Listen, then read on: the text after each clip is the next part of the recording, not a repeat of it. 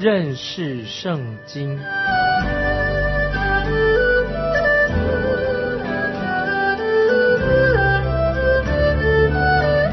认识上帝的话，把上帝的话带到全世界。本节目是由认识圣经机构和环球广播电台联合制作，欢迎收听。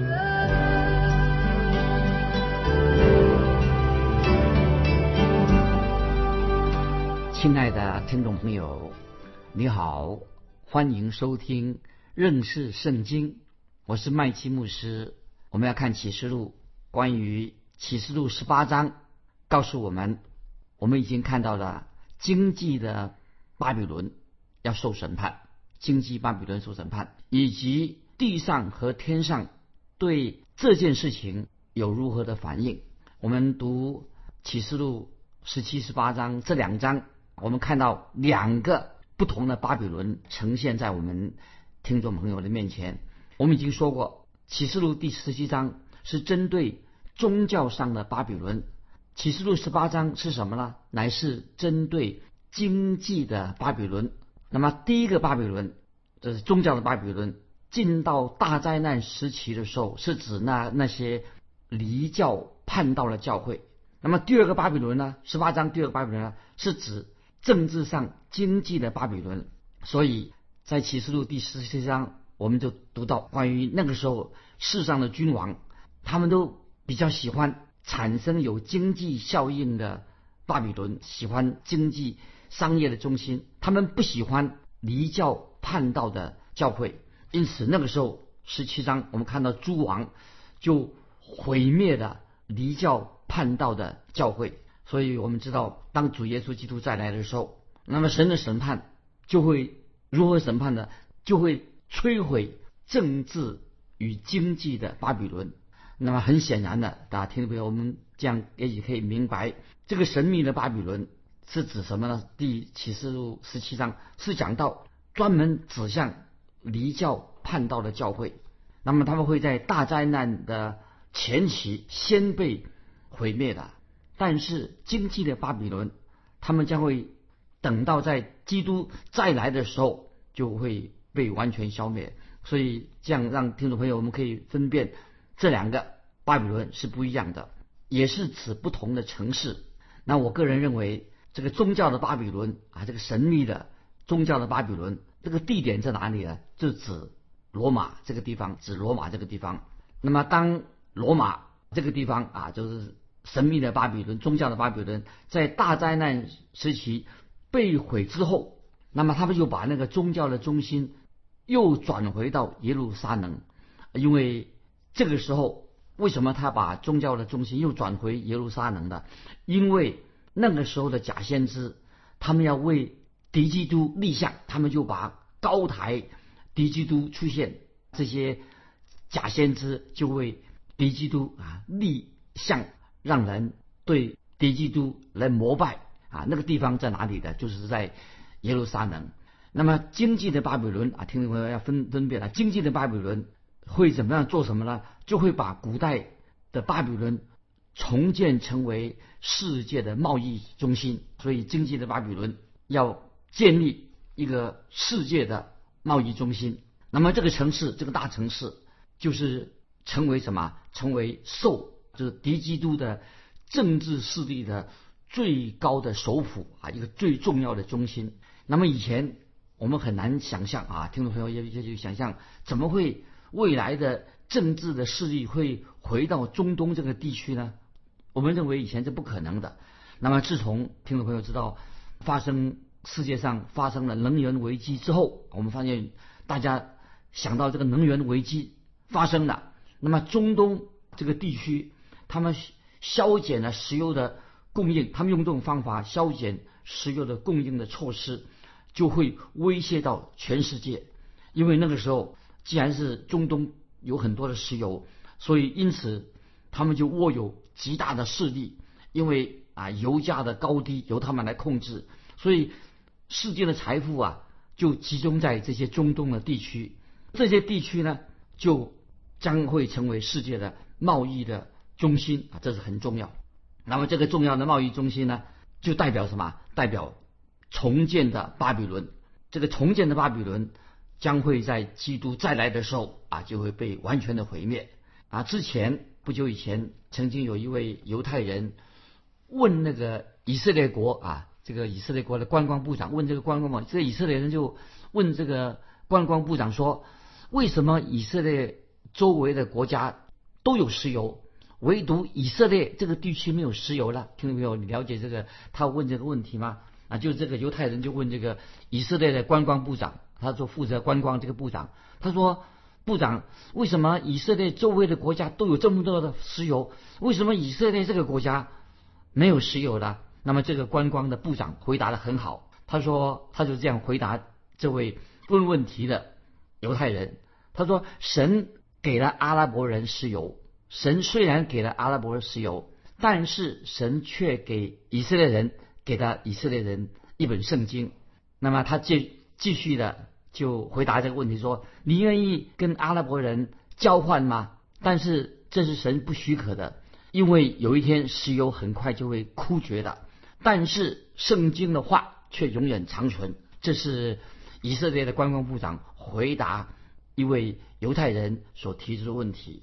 那么接下来我们继续谈到关于这个古巴比伦到底会不会重建？大家提问题：这以前的巴比伦不是毁掉了吗？会不会重建？那么在以前我们解释圣经，传统神学家在解释圣经的时候啊，他们没有共同的意见，没有共识。那么以前我自己的看法，我麦基我个人的看法就是巴比伦这个城市不会重建，已经过去了，已经被毁了，不会重建了。可是现在。啊，我个人的，我认为巴比伦将会重建。那么现在我要引用关于圣经啊所说的关于怎么样说，为什么巴比伦将会重建呢？请翻到以赛亚书十三章，旧约以赛亚书十三章十九到二十二节，就提到关于古巴比伦将要重建的这个预言。然后未来重建之后，然后就会被毁。那么现在这个是听众朋友，我们把这个经文先记起来。以赛亚书十三章十九到二十二节说到古巴比伦要重建，重建之后，之后他又会再会被毁。那么我们现在我们开始读启示录第十八章，就是特别指到巴比伦重建的巴比伦将要被毁。那么其实啊，我自己从来啊，我自己的看法从来不认为巴比伦。啊，我刚才说过了，不会在原地重建，因为为什么我认为说这个巴比伦不会重建，已经被毁掉，不会重建？因为幼发拉底河啊，这个河道已经改道了，已经改道了，所以关于古巴比伦被毁的，那么怎么可能在这里重建呢？但是这里接下来我要提出给听众朋友啊做一个参考，关于巴比伦被毁的啊有不同的看法。第一个观点，第一个观点，为什么对于巴比伦被毁有不同的人有不同的反应呢？那么首先是那些从事贸易跟政治的人啊，商业贸易搞政治的人，他们就会觉得很痛苦。为什么呢？因为这个重建的巴比伦将会被毁，所以那些从事贸易跟政治的人呐，他们的反应就会痛，很痛苦，很难过，因为他们知道重建的巴比伦对于政治经济。未来啊将会全面破产的。第二个有另外一个完全相反的反应，这个反应是来自哪里的？是来自天上啊。第二个反应来自两个不同的反应，为什么呢？天上来的反应是什么？是神的圣洁公义终于得到彰显了。这个反应是来自天上，知道神的公义、神的圣洁得到彰显了，就会给人带来极大的喜乐。代表什么呢？代表。世界上这个罪恶终于结束了，不但罪恶结束了，大灾难时期就完全结束了啊！这是这是我给听众朋友给听众做参考的。那接下来我们啊，就从第十八章，我们看启示录十八章啊，另外有位天使带着信息从天上降下来啊，他带来了一个信息。我们来看启示录十八章第一节，启示录十八章第一节说：此后。我看见另有一位大权柄有大权柄的天使从天降下，地就因他的荣耀发光。这是十八章第一节啊，我再念一遍。此后我看见另有一位有大权柄的天使从天降下，地就因他的荣耀发光。那么这里注意，这是一个非常有意义的一个宣告。这里提到此后，特别注意，此后是指什么？是什么事情之后呢？注意，这个就是一连串的七啊，一连串的七，以及宗教的巴比伦受到审判之后所发生的事情。所以我们看到大灾难时期是持续的进展。大灾难时期怎么进展呢？持续进展呢？从七印，从七号，从七位天使，一直到到。七个圣怒之晚，那么现在我们看到什么？看到已经启示录十八章，看见大灾难的尾声已经接近了。那么在这些事情过后，大灾难就要完全结束了。所以这里我们看到这个经文就告诉我们，约翰说：“我看见约翰这里还是以一个旁观者，他看见什么呢？看见另有一位天使。”让我们这个时候啊。听众朋友，我们再回到启示录十四章。启示录十四章的时候提到一系列的关于六个天使，每一个天使都称为另有一位天使。所以我们读启示录一系列的六个天使，每一位天使都被称为啊另有一位天使。那么这些天使都是属于神的使者，都是神圣的，都有超自然的能力，都是没有形象也没有名字的。这些天使是。大有权柄、大有能的，表示这些天使的位阶高于其他的天使，所以就说明了这些天使现在要带来给我们听众朋友带来非常重要的信息啊！所以刚才我们读的经文啊，就是说地就因他的荣耀发光，就写明什么呢？这些天使的重要性，这个天使的重要性，而且这是我们可以根据以西结书四十。三章第二节就说到提到什么？就是说地就因他的荣耀发光，就显明说这些天使他的非常重要的意思。那么接下来我们进到启示录十八章第二节，启示录十八章第二节说，他大声喊着说，巴比伦大城倾倒了，倾倒了，成了鬼魔的住处和各样污秽之灵的巢穴。并各样污秽可憎之雀鸟的巢穴。注意，现在要解释启示录十八章第二节，这里最先宣告什么呢？最先宣告巴比伦倾倒了经文。我们知道，最先宣告是在什么时候呢？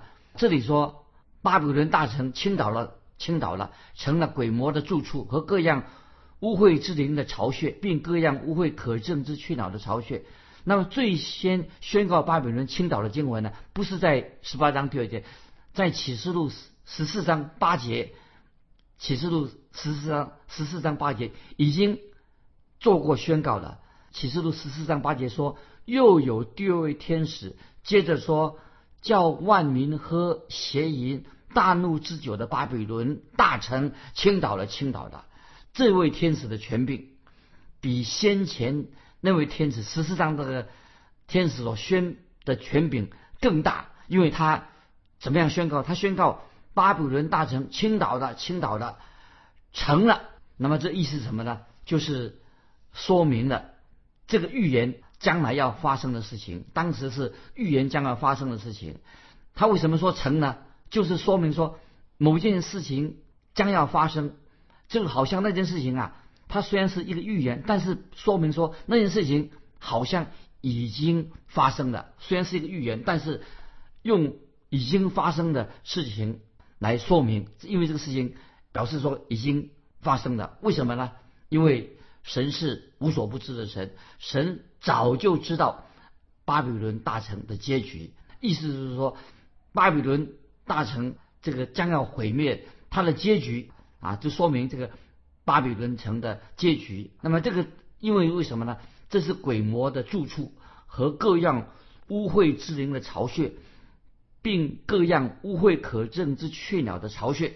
那么很显明的，所以这个启示录十八章第二节，这个时候就说明了，在千禧年的期间，在灵界的鬼魔，以及世上各样污秽可憎的雀鸟，那个时候都要拘禁在巴比伦的大城。所以啊，先知就早就说明了这样的预言会发生。我提几节经文啊，听众朋友会回去可以看做参考。以赛亚书十三章十九到二十二节，耶利米书五十章三十八到四十节，都曾经预言过这样的事情，就是给听众朋友可以记下来。以赛亚书十三章十九到二十二节，耶利米书五十章三十八到四十节，都预言这件事情。所以我们今天读启示录十八章，就是说明了巴比伦被毁的预言应验了。既然这些预言都要应验，那么巴比伦重建的预言，既然说巴比伦的重建，那么也一定会实现。所以自古以来啊，听众朋友，这是我们要强调，自古以来我们读圣经都知道，巴比伦就是鬼魔的大本营啊，是一个悖逆的人啊所居住的地方。这是刚才我们以上啊所提的是关于启示录十八章第二节做的解释。接下来我们要进到启示录十八章第三节，我们继续看启示录十八章第三节说：“因为列国都被他邪淫大怒的酒倾倒了，地上的君王与他行淫，地上的客商因他奢华太过就发了财啊！这里特别提到被他邪淫大怒的酒倾倒了，什么意思呢？就是。”喝醉的意思就是这些商人啊，这些地上的客商，因他奢华太过，就发了财。那么列国被他邪淫的大怒的酒倾倒了啊，就是醉倒的意思，喝醉了。那什么意思呢？就指神将会对那些否定、否定神、气绝神啊这些地上的权柄以及地上的大商家，神要对他们。进行审判，那么这里我们看得很清楚，地上的这些政权以及这些大商家，他们都是都是会同流合污的。大商家这些政权政治跟这些大商家同流合污，这些客商原文是什么呢？就是指商业旅行。这些人不是什么制造业的商人，也不是呃贸易的商人，这些特别是客商是指的中介，这是就是指那些谋取暴利的商人。那他们的眼中，一切的事情都是向前看，所以这个末世的时代，无论是这些政权或者大商家啊，神要对他们审判，为什么呢？他们所看重的不是人民的的需要，乃是向前看，并且他们离弃的独一的真神。那么今天听众朋友，我们会不会看到今天的社会、今天的政治也是这个样子？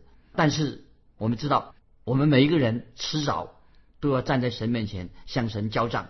因为神公义的神必定会审判这些无神的、否定神的这些商业主义，一切向前看的商业主义。所以我自己可以敢这样说啊，大胆的说，凡是远离神、否定了神这些大商人、这些向前看的人，终将受到神公义的审判。